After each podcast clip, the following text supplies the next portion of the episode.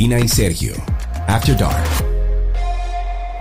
Bienvenidos a otro episodio de Karina y Sergio After Dark. Este podcast es nuestra, yo diría que nuestra cita semanal eh, Karina, ¿verdad? Con amigos, con personas por conocer, por personas que no conocemos y conocemos aquí.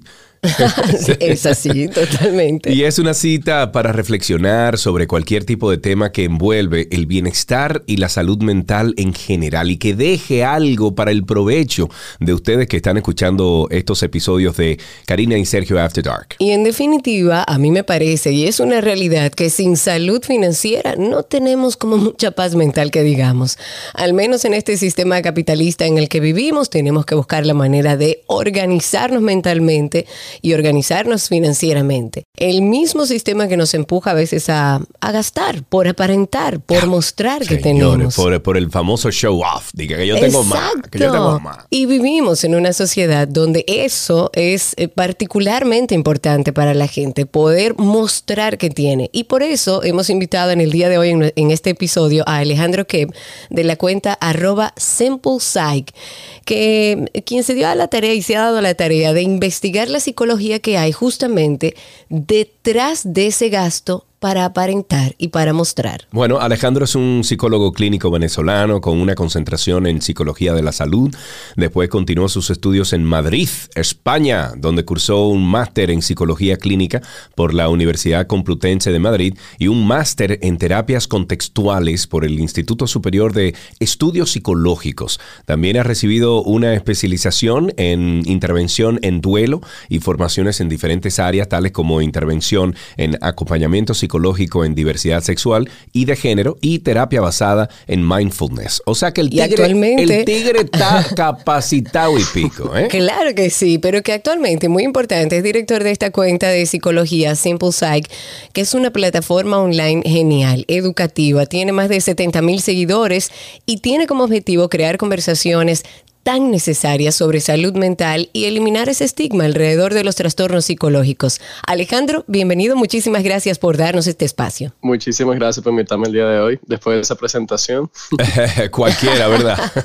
La gente nos dice, Alejandro, que le encanta venir donde eh, eh, al programa de radio o al podcast, porque nosotros siempre le damos lo bombo que entonces... Pero que hay que respetar los rangos. bueno, bienvenido, Alejandro. Y, y vamos de inmediato a entrar en materia. La manera de gestionar nuestro patrimonio, Alejandro, poco o mucho, habla de, yo diría, de cómo somos. Si tenemos tendencia a derrochar, si preferimos ahorrar o si nos decantamos por invertir, ¿verdad? Desvela nuestro mundo interior cómo nuestra crianza, Alejandro, puede influir en cómo nos comportamos con el dinero. Sí, bueno, hay muchos aspectos aquí importantes porque también va un poquito más allá de la crianza. Por ejemplo, lo que han demostrado los estudios que también tiene que ver mucho con la cultura. Se ha demostrado que los países donde la moneda es muy inestable, por ejemplo Venezuela, donde yo soy, la gente tiende a ahorrar mucho menos. ¿Por qué? Porque claro, como es muy inestable la moneda, no sirve nada meterlo en un banco y de repente al par de años no tienes casi nada ahorrado por la devaluación.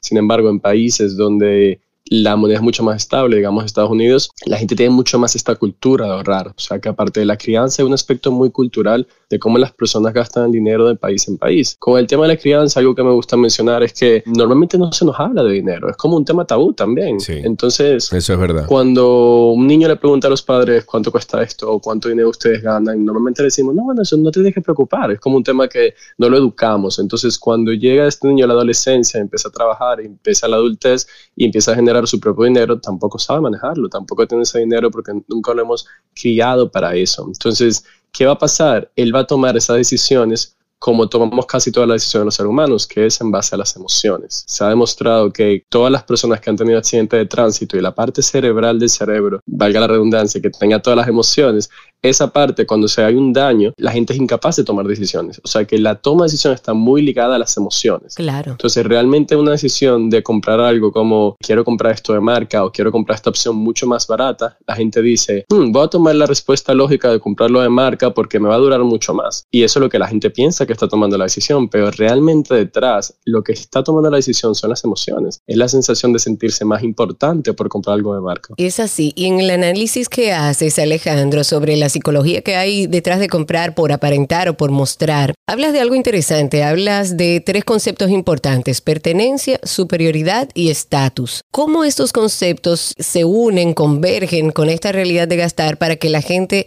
vea que puedo o que tengo para gastar. Sí, esas son las emociones y las sensaciones que están más ligadas a comprar cosas de lujo. La gente cuando compra cosas de lujo lo hace para sentir esa, esa sensación de pertenencia, de superioridad y estatus. Entonces al final caen en una especie como de ciclo, porque siempre va a haber algo más, siempre hay otra cosa en la que puedan pertenecer y van a seguir comprando, comprando y comprando para llenar esta sensación de, de, querer estar, que es una sensación normal de todos los seres humanos, pero no es la forma en cómo lo hacen. Entonces esas son las emociones que se mueven detrás. Eso es lo que te venden esas marcas. Si hablamos de marcas caras como Ferrari, eh, Chanel, etcétera, lo que te está vendiendo es pertenencia, superioridad y te está vendiendo estatus. Pero el hecho de tú relacionarte en un círculo también te empuja a ese tipo de conducta o no, Alejandro, ¿verdad? O sea, no solamente la crianza, no solamente lo que aprendes en la casa, sino en la conducta de tus amigos, de donde te rodeas, al colegio que vas, a la escuela que vas, al, al college, etcétera, el trabajo, también tiene que ver con eso. Y también lo que decía él, es un tema netamente cultural también. Vivimos en un país donde el éxito está relacionado a qué tantas posesiones materiales tú tienes. Entonces, si yo muestro aquellos tenis que mentalmente yo digo lo voy a comprar caros para que me duren más, realmente también lo estoy comprando para mostrarle a los demás que yo tengo la capacidad de compra, aunque no la tenga y haya hecho un sacrificio. Exactamente. Y la presión social que menciona Sergio es súper importante porque la gente ve la presión social como, bueno, me siento un poco presionado, pero los psicólogos hemos quedado mucho más allá. Un experimento de psicología social que a mí me encanta es que agarran 10 participantes, los primeros 9 son actores, y les dice que resuelvan un problema matemático. Un problema bastante sencillo, una división, y los primeros nueve que son actores dicen que el resultado es 8. Sin embargo, el último, que no es un actor, que es el verdadero eh, participante de este experimento, la respuesta le dio 9 y la respuesta correcta era 9. Sin embargo, cuando le preguntan en la respuesta, él dice 8. Y esto pasó cada vez que repetían el experimento. Entonces, aunque él tenía la respuesta correcta, él se dejaba llevar por los demás por no salirse del grupo. Y esa es la verdadera presión social, va mucho más allá. Para pertenecer, porque muchas veces lo hacen eh, para eso, para sentirse que pertenecen a un grupo en particular. También hiciste referencia en ese mismo estudio a un experimento eh, social con vino, si mal no recuerdo. ¿De qué se trataba ese en, en particular? Sí, ese experimento es muy divertido. Varios participantes les dieron a probar vino y era exactamente el mismo vino a todos los participantes. Sin embargo, la botella era diferente y la persona que se le acercaba a vendérsela les decía diferentes precios, pero el contenido del vino seguía siendo exactamente el mismo. Al final del estudio, al final del tasting, le preguntaba a todos los participantes cuál era el mejor vino todos los participantes señalaron que la botella más cara era el mejor vino, sin embargo era exactamente el mismo. Entonces, esto va un poquito más allá de que no solo la gente decía que el vino era mejor por el precio, sino que ellos de verdad sentían que el vino era mejor. Ellos sentían que lo estaban disfrutando más, solo por decir que el precio era mayor. Sí, ah, ah, yo, yo veo un programa que se llama Shark Tank. No sé si, si tú, Cari, o, o tú, Alejandro, los ven, pero este programa enseña mucho de, del insight de la gente, de cómo compra, de, o sea, el mindset que hay que tener para ser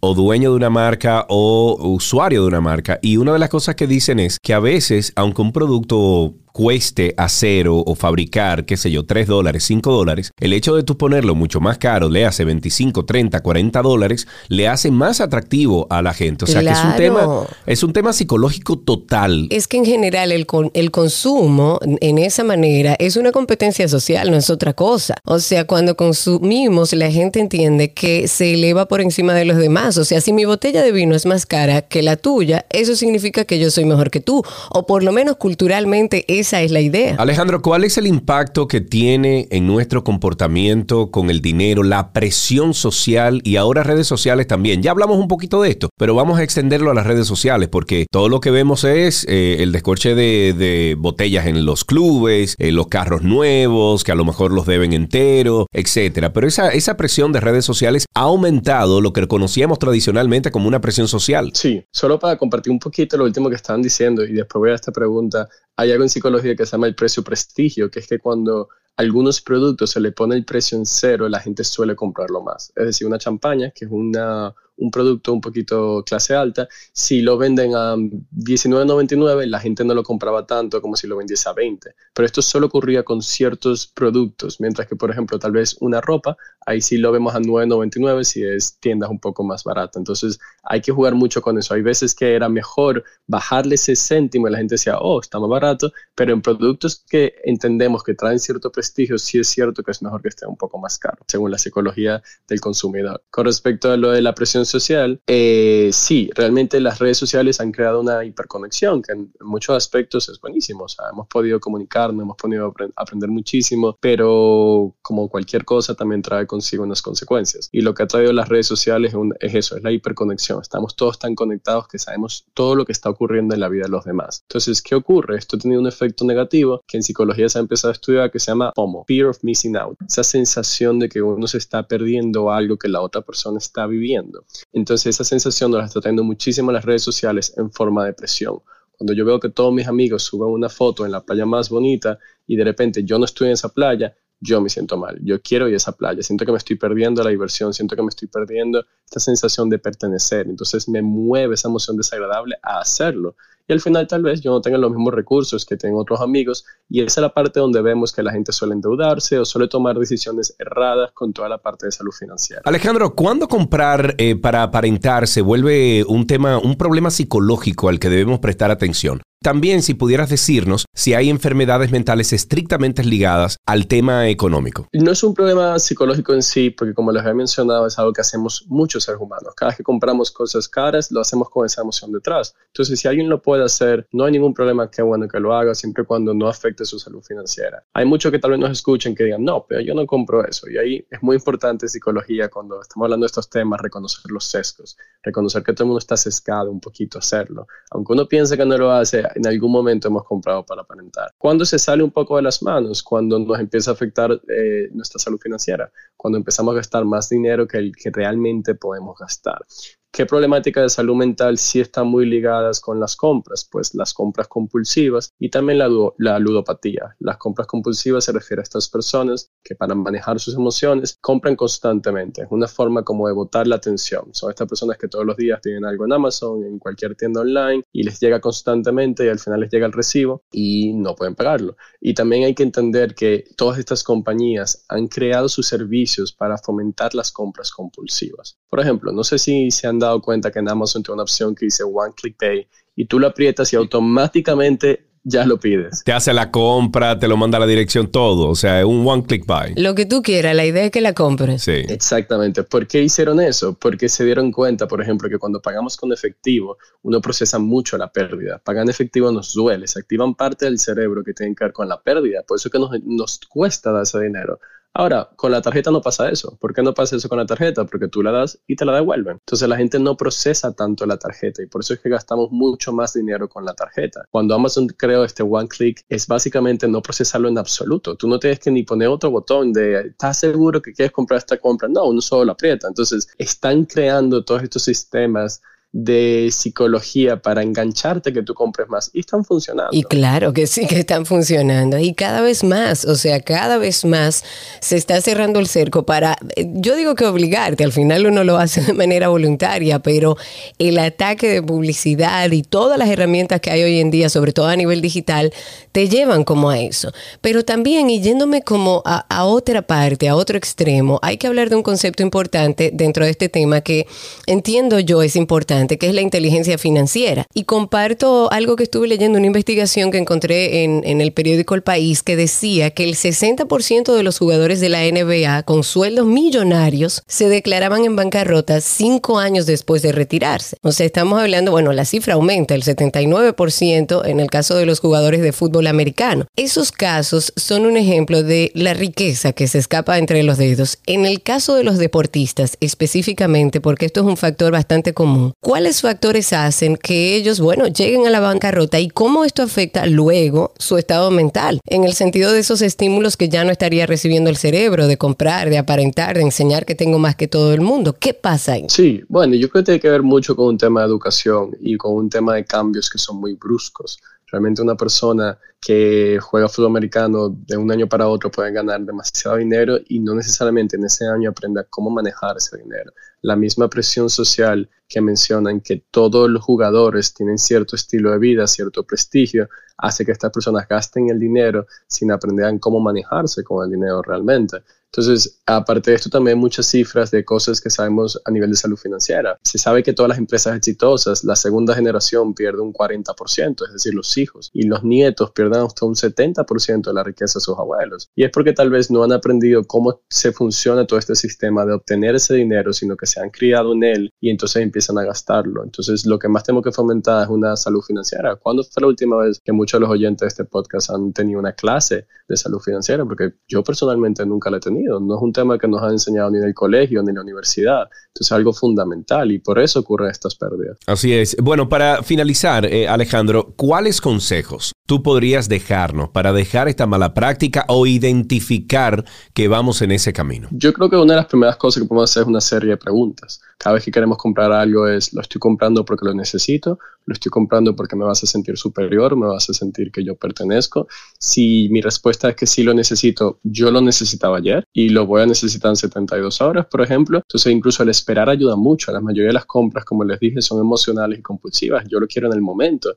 De repente espero 48 horas y digo, bueno, yo no necesitaba ese suéter realmente. Ya tenía muchos de esos suéteres. Esos son aspectos que nos ayudan mucho. También jugar un poquito con todo lo que tenga que ver con la psicología del consumidor. Por ejemplo, poner una, una estrategia que a mí me encanta y me da mucha risa es poner papel y ligas alrededor de la tarjeta de crédito, porque... que te dé Para pensar que es un bollo cuarto lo que tú tienes. y también porque cada vez que hay que pagar hay que quitar las ligas, desenvolver la papel y eso nos ayuda a procesar de, ok, yo estoy entregando este dinero, yo realmente estoy gastándolo, en vez de gastarlo tan rápido como lo que hemos hablado de Amazon. Entonces son pequeñas cosas que nos ayudan a procesar un poco más y cuestionarnos si lo que estamos haciendo realmente es lo que queremos y realmente podemos darnos ese lujo. Así es. Bueno, Alejandro, yo creo que has dado algunos consejos y tips muy buenos para que nuestros seguidores aquí en, en Karina y Sergio After Dark puedan aprender si van en ese, en ese tipo de conducta, si están, eh, si hay alguien cerca de ellos que están realizando este tipo de conducta y corregirlas. Alejandro, muchísimas gracias por estar con nosotros. Muchísimas gracias a ustedes, un placer. Si quieres ponerte en contacto con Karina y Sergio After Dark, puedes escribirnos a infoafterdarkpodcast.gmail.com. Además, puedes seguirnos en Instagram, Karina y Sergio After Dark, Karina Larrauri y Sergio Carlo. Lo importante de esta conversación es que hagamos un ejercicio interno de pensar antes de comprar en por qué lo estamos comprando. No gastemos nuestro dinero para mostrarle a otro lo que tenemos o incluso aquellas cosas que no tenemos porque hacemos sacrificios para mostrar. La mayoría de nosotros, y digo la mayoría porque habrá gente que sí, la mayoría de nosotros no va a alcanzar la felicidad comprando cosas. Guárdese eso en la mente. Esperamos que después de escuchar este episodio piensen un poco más antes de comprar alguna cosa, qué sé yo, por presión social o por la competencia que nos autoimponemos al ver redes sociales y que te haga las preguntas que, bueno, que nos dejó Alejandro y que te acaba de dejar también Karina. Recordándote que en la conducción estamos Karina Larrauri y Sergio Carlo y este episodio fue producido por Cindy Paulino y en la edición Raven Pineda. Hasta la próxima. Karina y Sergio, After Dark.